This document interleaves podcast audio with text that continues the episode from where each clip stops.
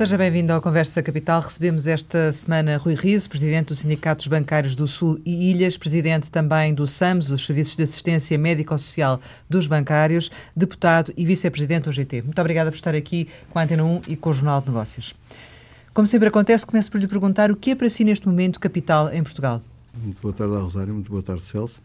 Muito obrigado pelo convite. Aquilo que é capital para, para mim e enquanto presidente do sindicato é sobretudo que haja em Portugal um sindicalismo livre, democrático, propositivo, de uh, negociação, que não seja apenas o conflito pelo conflito, mas sobretudo que haja negociação, que haja entendimento e que haja uh, a possibilidade de haver conciliação e de haver conquista de direitos, um pouco em linha com aquilo que acontece no norte da Europa.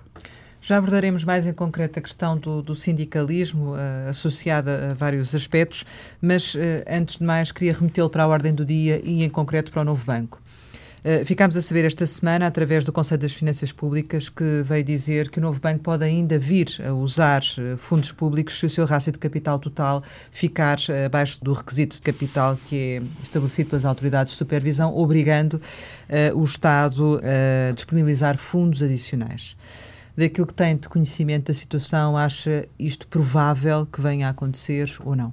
Eu não sou capaz de uh, exatamente saber o que se passa no novo banco com esse rigor e de ir tão longe que se possa dizer se vai ou não ultrapassar a quantidade de capital contingente que está determinada desde o início. Mas há aqui uh, coisas que são muito claras desde uh, o início deste processo, sobretudo desde o início do processo da venda, em que havia uma quantidade de capital contingente que está afeto uh, às necessidades do capital do novo banco e, tanto quanto sei, e de acordo também com as notícias, essas necessidades não, ultrapass não ultrapassarão aquilo que está previsto. Esperemos que efetivamente não ultrapasse, porque a venda do novo banco, e sabemos como é que ela foi feita, uh, foi feita com um determinado conjunto de condições e essa é uma das condições, de que efetivamente a quantidade de capital contingente pode ser 3.189 milhões de euros e que aquilo que estará previsto é que sejam uh, afetos e que sejam disponibilizados os 3.100, eh, mais ou menos, e entre comas, sobrando 89 milhões de euros. Acha que, vai, vai, que todo o capital vai ser utilizado? Não sou capaz de definir, eh, de definir nem de achar. Eu devo, devo confessar que uh, estas matérias, uh, sobretudo decorrentes de processos de grande complexidade, que uh, são um pouco, só que chegando ao fim é que sabe exatamente quais são as necessidades que são necessárias. Eu devo dizer do início deste processo porquê? Porque nós sabemos que havia um conjunto de imparidades que, segundo a opinião hoje generalizada, que deveriam ter ficado no banco mau. E não ficaram, ficaram no banco bom. E ao terem ficado no banco bom, transformaram o banco bom num banco menos bom. E isso saber-se-ia, com certeza, na altura da venda, e como se sabe, a venda por quem foi dirigida, e a venda tinha essa condicionante. E disse-se que provavelmente haveriam alguns algumas imparidades, enfim, alguns NPLs, como depois também se, hoje normalmente se diz, que efetivamente precisariam de quantidades de capital adicional e daí mesmo haver aquela quantidade de capital contingente que estava claramente definida no início. Aquilo que eu desejo muito, e acho que todos os portugueses desejarão, é que não seja ultrapassada a quantidade de capital contingente que lá estava. Foi um bom sim, negócio para o comprador e um mau negócio para o Estado? Não vejo as coisas assim. Uh, temos que saber é se uh, tivesse sido um ótimo negócio para o Estado e um péssimo negócio para o comprador, o que é que aconteceria ao sistema financeiro português. Aliás, já agora, também é bom nós lembrarmos que este processo de recapitalização do sistema financeiro português foi um processo muito complexo. Foi um processo para já experimental. Sim, mas valia a pena fazer experiências ou, ou não teria mais, sido mais sensato nacionalizar o banco, como veio dizer esta semana o Presidente da Comissão de Acompanhamento do Contrato de Venda à Lone Star? Depois de se jogar o jogo, todos podemos fazer prognósticos. O que interessava era decidir na altura o que se teria que fazer a seguir. Perguntar-me-á se, uh, sobretudo naquele momento específico e relativamente às relações com a DG Comp, uh, se eu tenho uma opinião concreta sobre isso, eu devo dizer que sim que tenho. E a DG Comp europeia falhou rotundamente no caso experimental de Portugal. E falhou por uma razão muito simples. Falhou porque exigiu que os bancos ajudados pelo Estado diminuíssem a sua dimensão, diminuíssem o número de trabalhadores e o número de balcões, na expectativa de que aparecessem outros players que ocupassem o espaço deixado vago por essa redução.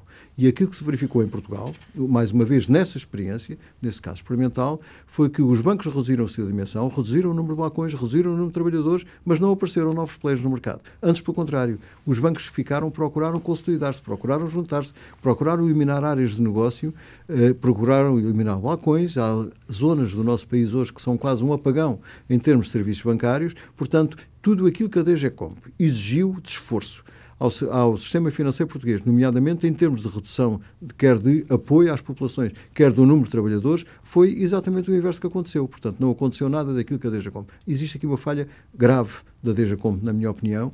A DGCOM sempre foi uma organização quase que funcionava quase como uma sociedade secreta. Nunca ninguém deu o rosto pela DGComp, nunca ninguém disse, e soube-se disso, e acompanhámos esses processos, de todos os bancos que foram intervencionados por parte do Estado, ou que tiveram apoio do Estado, uh, e que, efetivamente, nunca foi claro o papel da DGComp nestes processos e todas as consequências disso. Portanto, no caso concreto do novo banco, existe um bocado também esse peso uh, da experimentação que decididamente não resultou. E reverter a privatização? Reverter a privatização eu não acho adequado, se, se, se, quer que lhe diga. Portanto, nós já temos um banco público. Se havia que tomar medidas na altura da resolução do banco, Uh, o Banco de Portugal, na altura, de, poderia ter tomado essa decisão, de, no caso de nacionalizar o banco, juntá-lo com a Caixa de Depósito e fazer um banco público maior e que depois, naturalmente, teria que se reajustar de acordo à dimensão do mercado, do mercado nacional, uh, mas uma decisão que não foi tomada na altura, tem, um caminho que tem que ser seguido e deve ser seguido até ao fim. E este caminho estava previsto há muito tempo que, fosse, que assim fosse. Portanto, equacioná-lo agora uh, não resolve problema nenhum, antes, pelo contrário, lança sempre uma nuvem sobre as decisões que foram tomadas anteriormente eh, e, como eu digo, a responsabilidade aqui é muito do Banco de Portugal, que tomou estas decisões, eh, pela DG Comp, mas, eh, enfim, a história diz-nos isso mesmo. Muitas vezes cometem-se erros que não têm solução, que não se deve voltar atrás, e eu penso que este é, um, é uma daquelas questões que não se deve voltar atrás, deve seguir o caminho até ao fim, porque acho que o caminho, apesar de tudo, está previsto. A Caixa deve continuar a ser um Banco do Estado?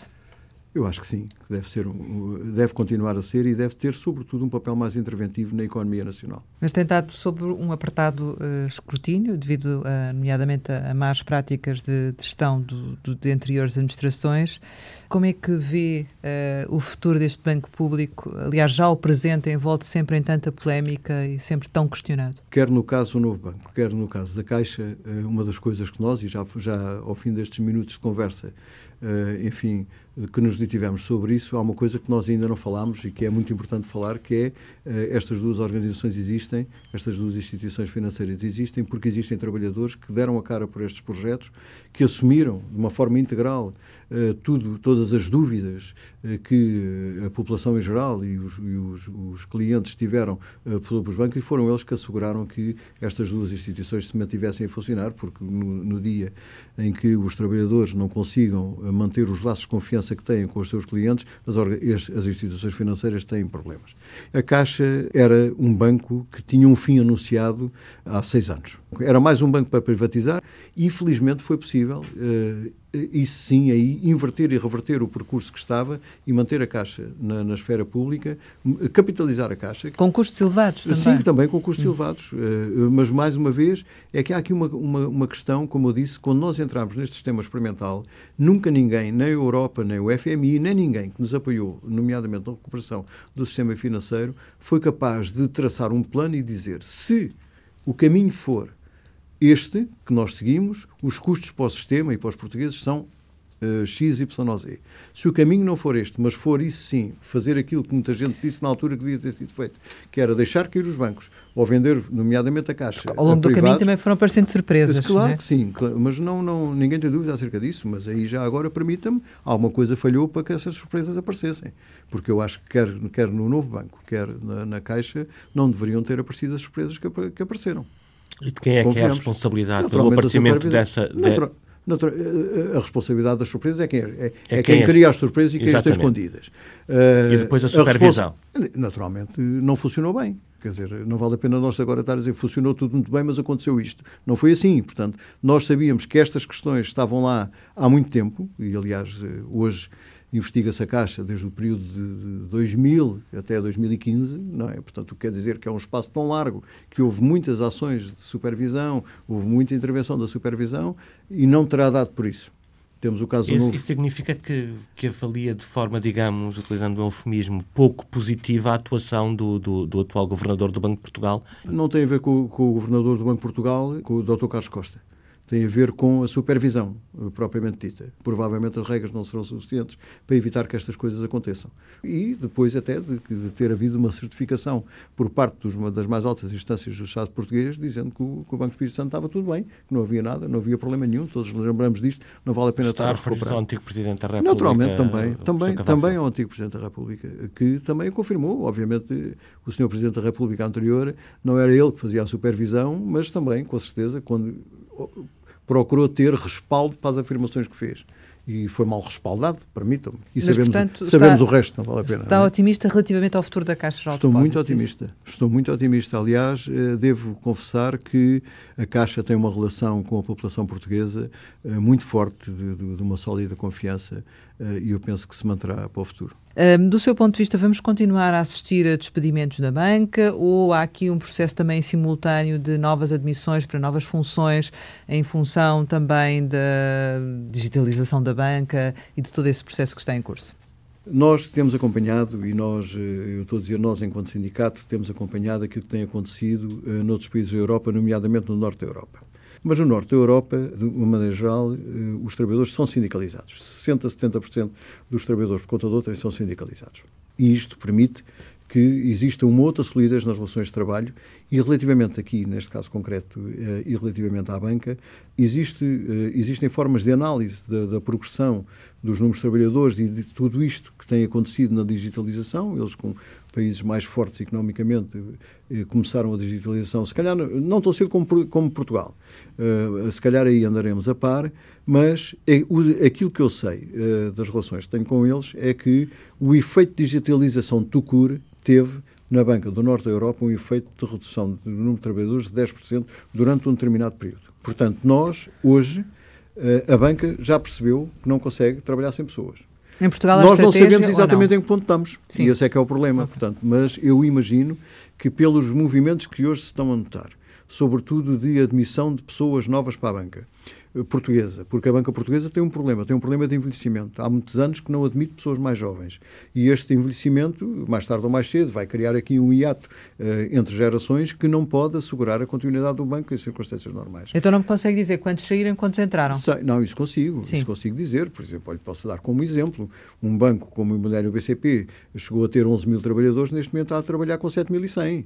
Portanto, neste momento, os bancos maiores estão a admitir pessoas. Estão a admitir pessoas, obviamente, com outro perfil, e isto é uma grande preocupação nossa, porque não se devem substituir trabalhadores mais velhos porque a quem não se deu formação, aqui as organizações não responderam à expectativa que criaram nessas pessoas em termos de carreira por pessoas mais novas, apenas porque têm uma formação diferente quando, quando estas organizações... É preciso uma reconversão dos trabalhadores, dos trabalhadores do setor bancário, é isso que me está a querer dizer? Os trabalhadores sempre tiveram disponíveis para isso. Aliás, existe um E não acordo... tem havido essa... Não, não tem havido, não tem havido e tenho, temos dado notícia disso. Nós compreendemos que durante o período da crise era difícil corresponder a uma necessidade e a um compromisso de formação que as associações europeias de bancos subscreveram com um sindicato europeu eh, onde nós somos filiados, de formação para a vida, mas formação de qualidade.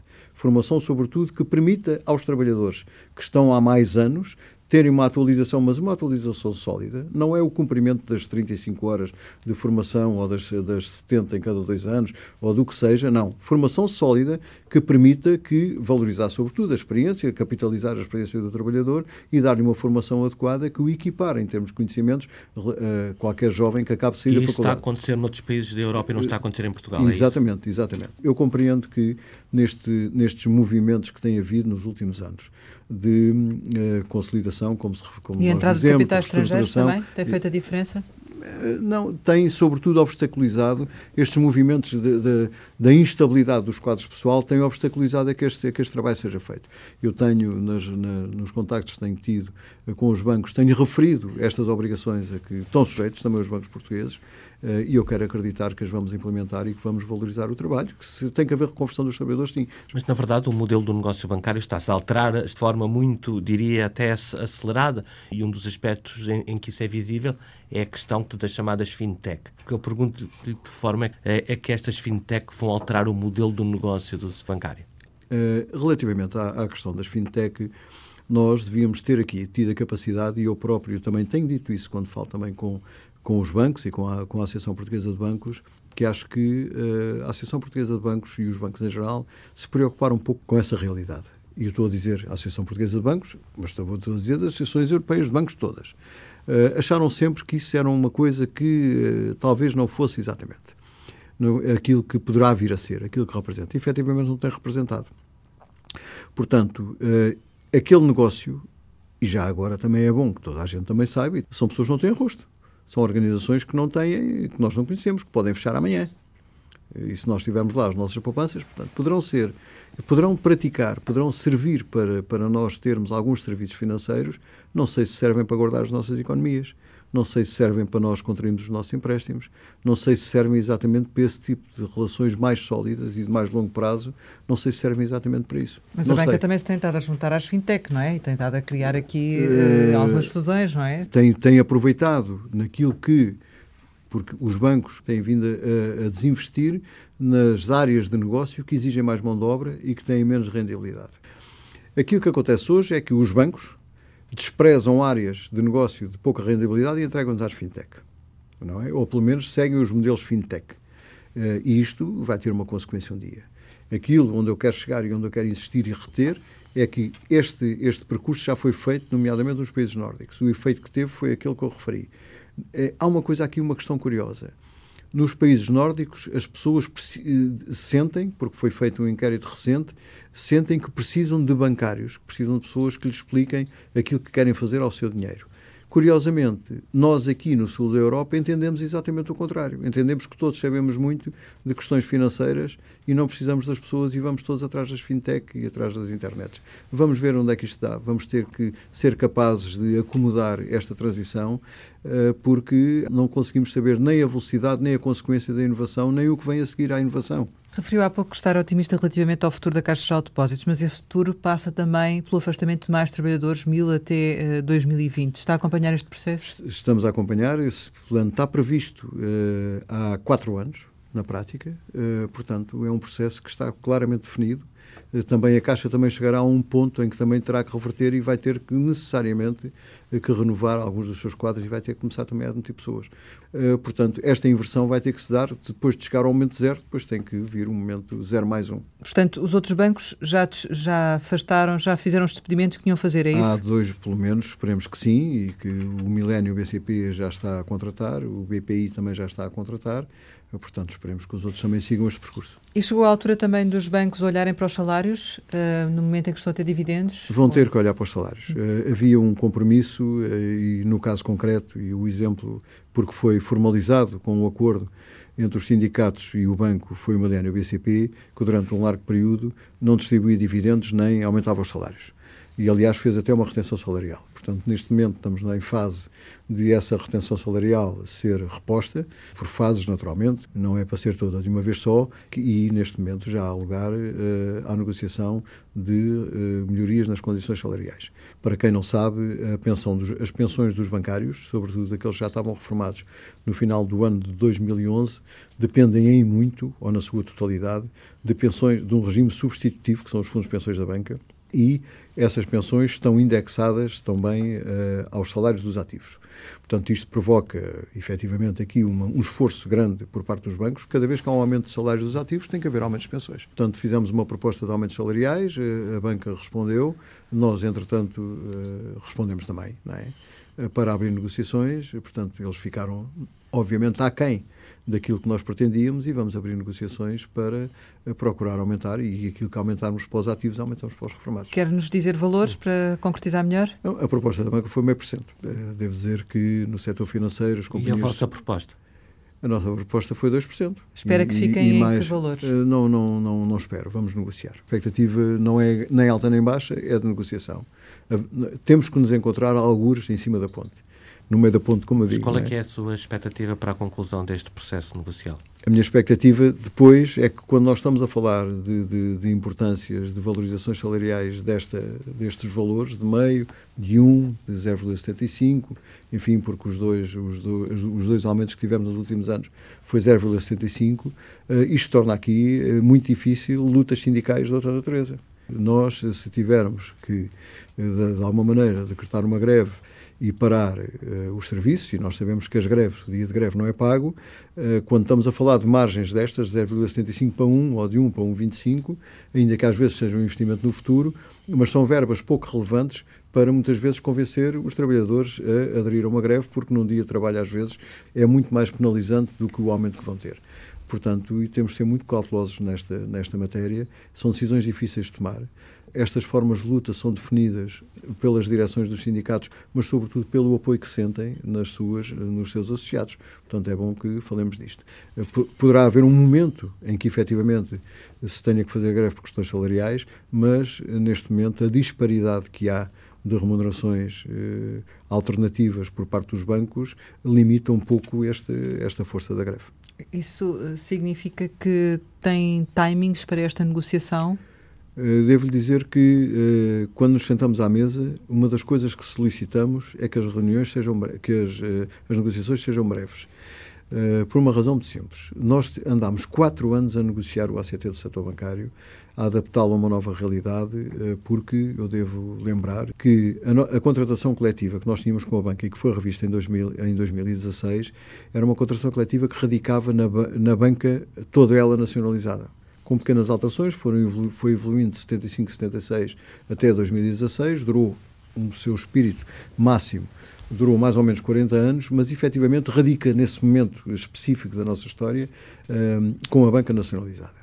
Portanto, em 2016 foi a primeira vez, desde a Revolução de Abril, que se negociou uma contratação coletiva com a banca quase toda privatizada, excepto a Caixa Geral de Depósitos. Portanto, e isto faz toda a diferença na negociação. Portanto, até lá, até aqui, foram construídos muitos acordos de empresa, eh, portanto, separando, deixou de haver um acordo coletivo de trabalho, e isto, quer se queira, quer não, eh, ainda que se tiveram que adaptar as negociações a cada uma das empresas, mas já não é a mesma coisa do que quando o setor estava todo junto. Mas qual é o tempo razoável para esta negociação salarial? Nós gostaríamos muito que fosse até ao verão. Mas, portanto, a, a questão de, de, eventualmente fazerem uma greve uh, surgiria depois tem nessa ser, altura? Tem que, não, tem que ser apreciada a cada momento das negociações. Seria diferente se estivessem a negociar já com o sindicato unificado, como é a vossa intenção, fazer, uh, e que foi votado, nomeadamente pelo sindicato do, do Solídias e pelo sindicato do Centro, esta, esta fusão? Eh, nós estamos a negociar conjuntamente com, com, o Sindicato do Centro. Nós queremos acreditar que o reforço do sindicalismo no setor financeiro passa por esta, por esta fusão, passa por esta união, passa por, esta, uh, por este aumento de, de, de, sócios e de poder no setor sindical. Qual é a necessidade? Por, olha, por uma razão é por causa do poder negocial? É só por isso? Por tudo. Não, não é só por isso, é por tudo. A redução do número de trabalhadores implica uma redução do número de sócios e aplica, uh, e implicaria, uh, por consequência, uma redução também na, na, nossa estrutura, porque temos menos sócios, há menos trabalhadores, deveríamos também nós próprios ter uma estrutura mais ligeira e menor, porque a estrutura tem custos, como é Mas tem é? problemas financeiros, é isso? Não, não temos problemas financeiros, temos é que antever, temos é que fazer ao contrário, temos que evitar tê-los, não é? Eh, e, portanto, esta, esta unificação e esta duplicação de estruturas que nós temos através do país, neste momento deixa de fazer sentido com uma diminuição forte do número de trabalhadores bancários. Porquê é que os do Norte não se juntaram a vocês? Ainda há possibilidade de se juntarem? Uh, devo dizer que as razões que o Norte aduziu, e não, não são segredo para ninguém, porque eles disseram, portanto, os estatutos foram feitos, os estatutos do novo sindicato foram feitos, foram trabalhados durante um longo período, durante mais de 4 ou 5 anos e desde o início ficou previsto que a sede seria em Lisboa, a sede do sindicato. Um dos motivos que o Sindicato do Norte aduz para não acompanhar o processo é que a sede seja em Lisboa. Portanto, na minha opinião, existe aqui uma questão que não deve ser a questão principal, não deve ser a questão core. Existe aqui uma questão que, que é alegadamente regionalista, mas não o será. Nós, quando fazemos estas, estas operações, estas fusões, estas uh, uniões, temos de estar disponíveis para partilhar eh, o, os recursos que temos, o património que temos, o poder que temos com outros, não é? Quer dizer, e foi nesse espírito sempre que nós tivemos. Uh, e que, enfim, eles entenderam que não deveriam acompanhar nesta fase. Mas faz sentido avançar sem eles? Faz, claro que faz. Uma das questões que veio nos jornais, não sei se é certo ou não, diga, diga. é que, do ponto de vista deles, estavam com as contas equilibradas e, ao fazer essa fusão, iriam permitir que outros que não têm essas contas equilibradas que passassem a ter. Minha cara, minha cara Rosário e meu caro Celso, relativamente às nossas contas, as nossas contas são públicas. Nós, de vez em quando, temos resultados negativos, é verdade.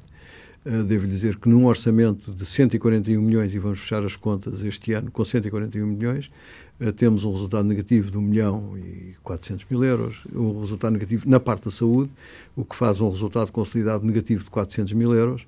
Eh, com o património que nós temos, eh, não, não estou muito preocupado com a, com a questão da sustentabilidade.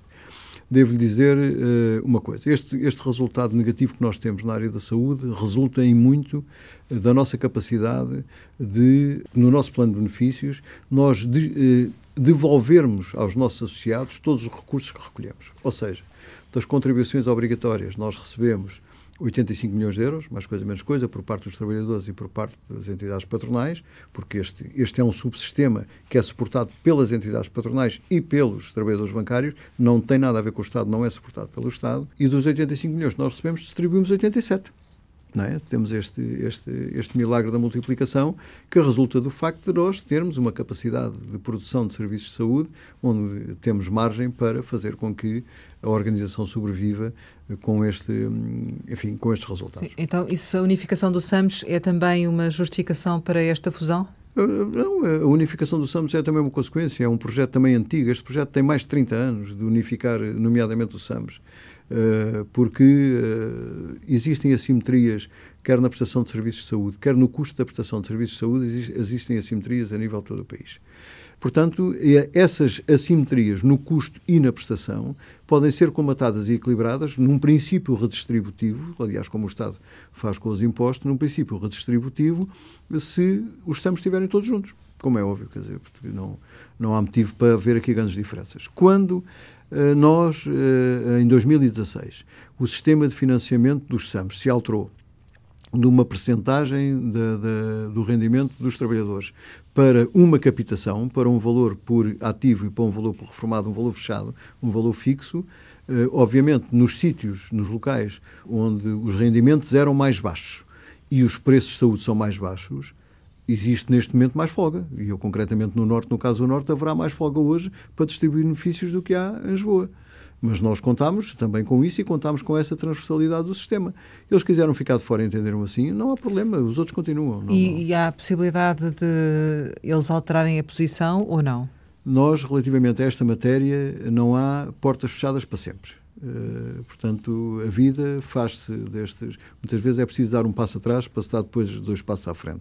Devo recordar que quando se formou a FEBASE, uh, o Norte resistiu muito até aceitar aderir à FEBASE.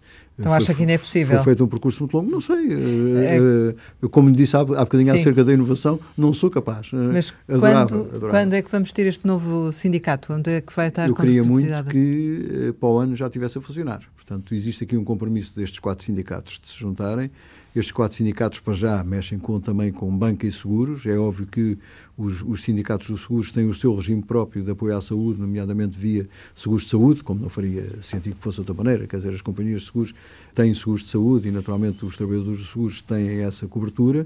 Os bancários continuarão com o sistema que têm. Nós hoje já temos vários regimes dentro do nosso sindicato.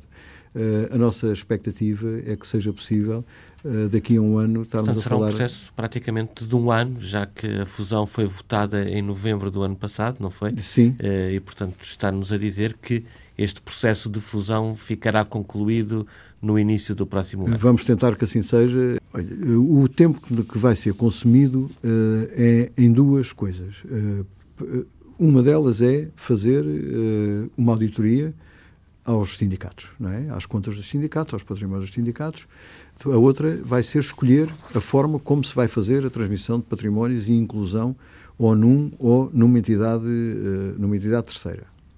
Portanto, existe essa possibilidade e aquilo que for mais vantajoso para todos os sindicatos é o caminho que se vai escolher. Imagine que eh, se decide que é mais favorável a todos a integração num deles. Será um caminho a seguir e terá que ser avaliado depois também pelos próprios sindicatos na altura. Uh, imagino também, por outro lado, poderia ser ao contrário, que poderia ser, não, o caminho mais favorável é criar uma nova entidade onde depois todos se juntam. Uh, que, e o que, que é que preferia? Eu não, não tenho, se me perguntar se eu tenho uma preferência por um ou por outro caminho, não tenho nenhuma. Uh, a preferência que eu tenho é que se resolva, que os sindicatos se fundam, que se unam, que, que se juntem, não sei qual é o termo depois que se vai utilizar na altura, mas que se faça este quase sonho de, de, muita, de muitas pessoas antes de mim, e que, neste caso, foi possível chegar a este ponto e concretizar também por causa das circunstâncias do mercado.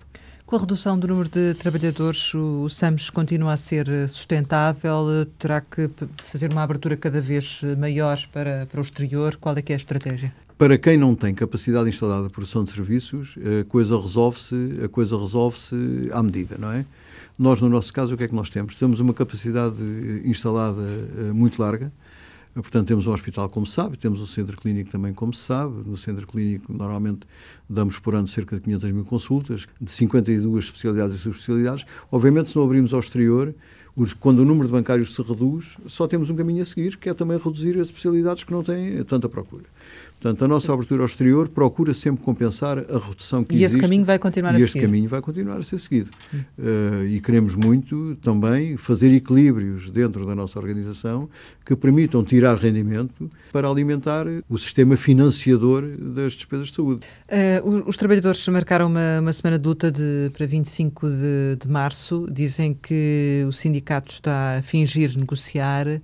O que é que se está a passar? Não, o sindicato não está a fingir negociar o sindicato uh, negociou uh, com os sindicatos representantes dos nossos trabalhadores durante mais de 100 reuniões. E, entretanto, as, as, reuniões foram interrompidas por começaram as negociações entre a banca e os sindicatos dos bancários. O que acontece é que nós temos um conjunto, todos os instrumentos de regulamentação coletiva que nós temos e que regulam as relações de trabalho entre nós e os nossos trabalhadores, beberam muito daquilo que era a contratação coletiva dos bancos, dos bancários. Mas é um caminho que se revelou não ser o correto porque nós temos 1.450, 60 trabalhadores, há um número, enfim, flutuante, temos 2%, eventualmente, de trabalhadores sem vínculo, sem vínculo estou a dizer com contratos a prazo ou outros, temos muitas limitações nos instrumentos que temos, de que podemos dispor para combatar faltas, por exemplo, para contratar pessoas a recibo, para fazer horas, isto e aquilo. Temos alguns constrangimentos por causa da contratação coletiva. A contratação coletiva, como eu disse, a nossa tem que ser uma contratação coletiva focada e aproximada àquilo que é a contratação coletiva que esses próprios sindicatos celebraram com eh, nomeadamente com a Associação Portuguesa de Hospitalização Privada eh, e com outras entidades de saúde. Portanto, nós temos que nos aproximar dessa, dessa, dessa contratação, sob pena de uh, o sistema ser insustentável. Agora, temos que sentar-nos e negociar. Quando nós nos sentamos à mesa, apresentamos uma proposta que, os, que nos aproxime uh, daquilo que é o mercado da saúde em Portugal. E nos Mas quem dizem, é que interrompe o processo dizem, de conciliação? E nos dizem, não, então é, é isso mesmo que eu lhe vou dizer. Quando entramos na conciliação, apresentámos uma proposta.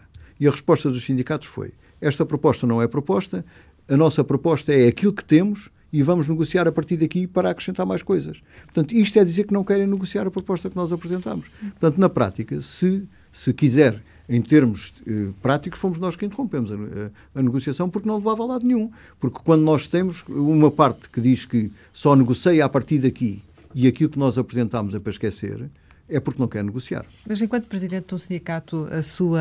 Uh, desculpe, permita-me interrompê-la para dizer uma Diga. coisa, que é o seguinte. Eu sou presidente do Sindicato dos Bancários do Sul Ilhas. Eu quero muito que os nossos trabalhadores tenham contratação coletiva.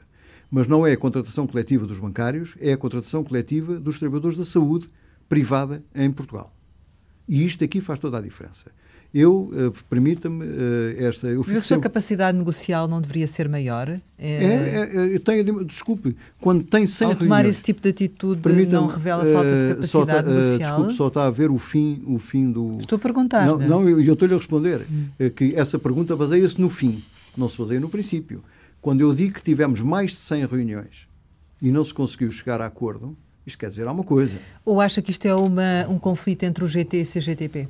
Uh, se calhar também terá algum, algum desse, permita-me a expressão, algum desse tempero. Aliás, o, o secretário-geral da, da, da, CGTP esteve numa vez, numa, na última greve, penso eu, que os trabalhadores fizeram, uh, teve numa greve em que dizia que os sindicatos não são para ser investidores, são para proteger os trabalhadores. E eu devo dizer que alguém se esqueceu de avisar o, o secretário-geral da CGTP que o sindicato dos bancários só teve necessidade de ter serviços de saúde porque os bancários não tinham qualquer apoio, apoio da saúde por parte do Estado. Portanto, nós fizemos os SAMs para, para dar condições de saúde e de proteção na saúde e na doença aos trabalhadores bancários porque o Estado não lhes dava nenhum. Vai tentar evitar esta greve? Vai fazer alguma coisa para que não, evitar que ela aconteça? Relativamente às reivindicações que, que, que, que são apontadas como motivo para a greve, já é a segunda vez que apresentam as mesmas não quiseram negociar, como eu disse, eh, relativamente à proposta que nós fizemos. Portanto, as condições mantêm-se, é um direito que os trabalhadores têm a fazer greve.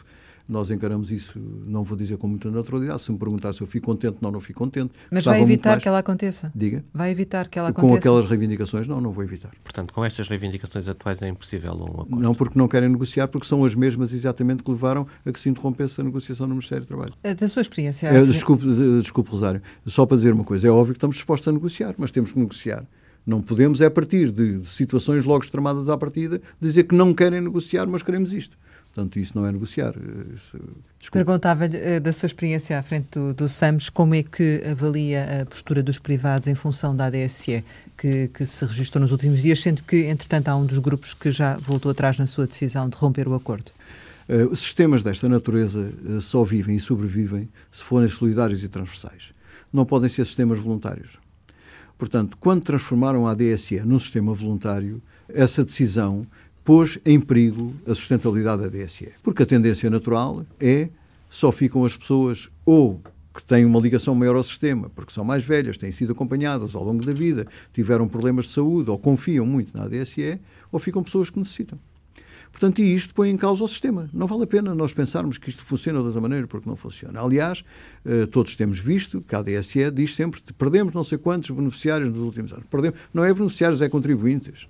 Por exemplo, no distrito, na cidade da Guarda, só existe um médico com acordo com a ADSE, mas haverá seguramente muitos funcionários públicos e que não têm acesso à ADSE porque só há um médico. Porque mais nenhum médico quer fazer acordo uh, na, na, cidade da Guarda, não sei se na cidade do distrito, mas acho que na cidade da Guarda, uh, com a ADSE. Portanto, há um conjunto de pessoas na Guarda que ficam privadas do apoio da ADSE, mas contribuem se, eh, enfim, se forem beneficiários da ADSE.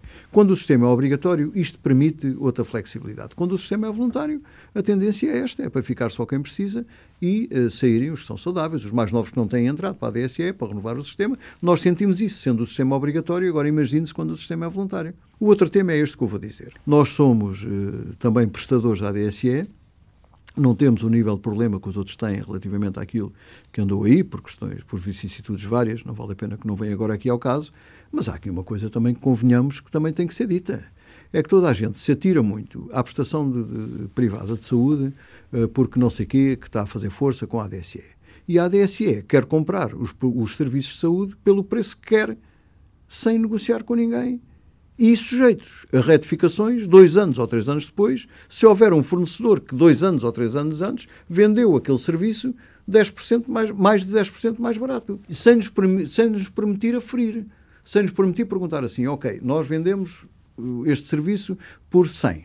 Uh, os senhores dizem que compraram o serviço por 80. Eu digo, onde é que compraram o serviço por 80? Ah, não podemos dizer.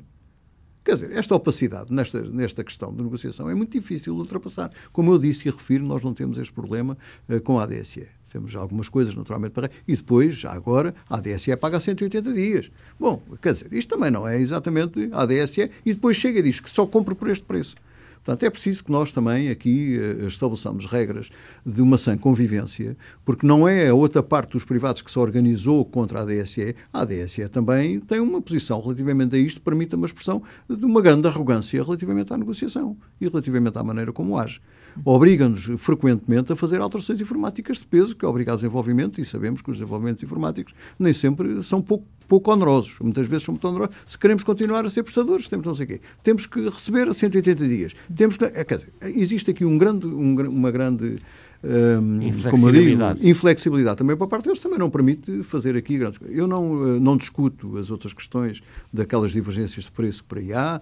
Nós procuraremos acompanhar aquilo que a Associação Portuguesa de Hospitais fizer, eh, mas nós próprios também vamos fazer os nossos cálculos, porque, repare, ninguém, eu não consigo garantir que compramos os mesmos eh, consumíveis ao preço que os outros compram. Até por uma questão de dimensão. Nós somos mais pequenos, se calhar compramos mais caro. E quando nos dizem que o preço é aquele, nós temos que pensar e ver se, uh, enfim, se temos margem, se não temos margem para. Mas chegaria ao ponto de romper o acordo? Com... Se tiver que ser, ah, não tenho dúvida acerca disso, quer dizer, não, não, os bancários não vão financiar nunca a DSE. Mas neste momento ainda estão numa fase de avaliação. Quando a tabela estiver negociada, nós vamos apreciar o valor pelo qual a DSE quer comprar os serviços e há serviços que vamos prestar e há serviços que provavelmente não iremos prestar. Portanto, não somos obrigados a ter o conjunto uh, de todos os serviços. Eu devo uh, acabar por dizer uma coisa, que é o seguinte. Uh, é muito difícil, a questão da ADSE foi muito difícil e, é, e há de ser sempre muito difícil. É muito difícil por aquilo que eu já aduzi, nomeadamente pela, pela flexibilidade que existe nos beneficiários, por um lado, e por outro lado é a questão da gestão ser um instituto público. Uh, o Instituto Público não é, enfim, obviamente tem uma tutela, tem todas essas coisas que nós conhecemos. Só que o dinheiro que lá está é só dos trabalhadores. E aquilo que é questionável é saber se o dinheiro dos trabalhadores deve ser apenas uh, gerido, não deve ser gerido de outra maneira. Eu também sei que o dinheiro é gerido, o dinheiro é dos trabalhadores e existem mais de, ou cerca de 60 sindicatos na, na, na, função pública que poderiam, de alguma maneira, representar e ter essa tradição. É muito difícil, efetivamente, fazer Mas onde é que quer chegar? Não, onde eu quero chegar é isto. Será que o Estado deve intervir desta maneira na ADSE? É uma pergunta que eu deixo. Não, não tenho não ideias resposta? muito claras. Assim. Não, não tenho resposta. Será que deve. Uh, uh, porque uh, quando as pessoas, de uma maneira geral, entendem que o plano de benefícios da ADSE é para a vida, é para sempre, que não há alteração de plano de benefícios. Eu devo dizer que, relativamente ao SAMS, não temos esse entendimento. Nós só podemos distribuir os recursos que nos são confiados. Porque se os recursos diminuírem, só temos um caminho a seguir. É diminuir eventualmente os benefícios, mas mantermos como uh, complementares do SNS. Porque há aqui uma outra coisa e com esta termino. É que existe também uh, uma velha máxima uh, quando falamos de hospitais privados e quando falamos destas coisas, que é os privados não fazem o que o público faz. Pois, mas aquilo que os privados fazem, o público não faz. Portanto, as consultas todas que nós, no nosso caso do SAMS, num sistema uh, sem fins lucrativos, num sistema solidário e transversal, aquilo que nós fazemos, o SNS não faz. As consultas que nós damos, o SNS não faz. Diz-se, ah, não, fa não fazemos transplantes. Não, não fazemos, mas fazemos muitas cirurgias. Uh, agora, essa parte, obviamente, terá sempre que ser o Estado a fazer. Temos de terminar, como habitualmente, no final destas conversas, lançamos algumas palavras para uma resposta rápida. A primeira é Alenquer. A minha terra. Antropologia. Humani humanidade. Legislação laboral. Essa é difícil. Sindicalismo. Dinheiro. É preciso. Licínio Pina. É, em apreciação. Multibanco. um grande progresso. Brexit. Uma grande preocupação. Carlos Silva. Secretário-Geral do UGT. UGT. Uma grande central sindical democrática e propositiva. CGTP. Uh, sindicalismo de rua mais, uh, enfim, agressivo, digamos, uh, perante a sociedade e nem sempre tão frutuoso. Férias? Um direito adquirido. Sonho? uma sociedade muito, muito solidária. Família? Um, uma paixão. Futuro? ninguém sabe. Portugal? o meu país. Muito obrigada por ter estado aqui com a Antena 1 e com o Jornal de Negócios. Foi a Conversa Capital com Rui Riso, que pode rever em www.rtp.pt, uma Conversa Capital com o Presidente do Sindicato dos Bancários do Sul e Ilhas e também Presidente do SAMS. Regressamos para a semana sempre neste dia, esta hora, e claro, contamos consigo.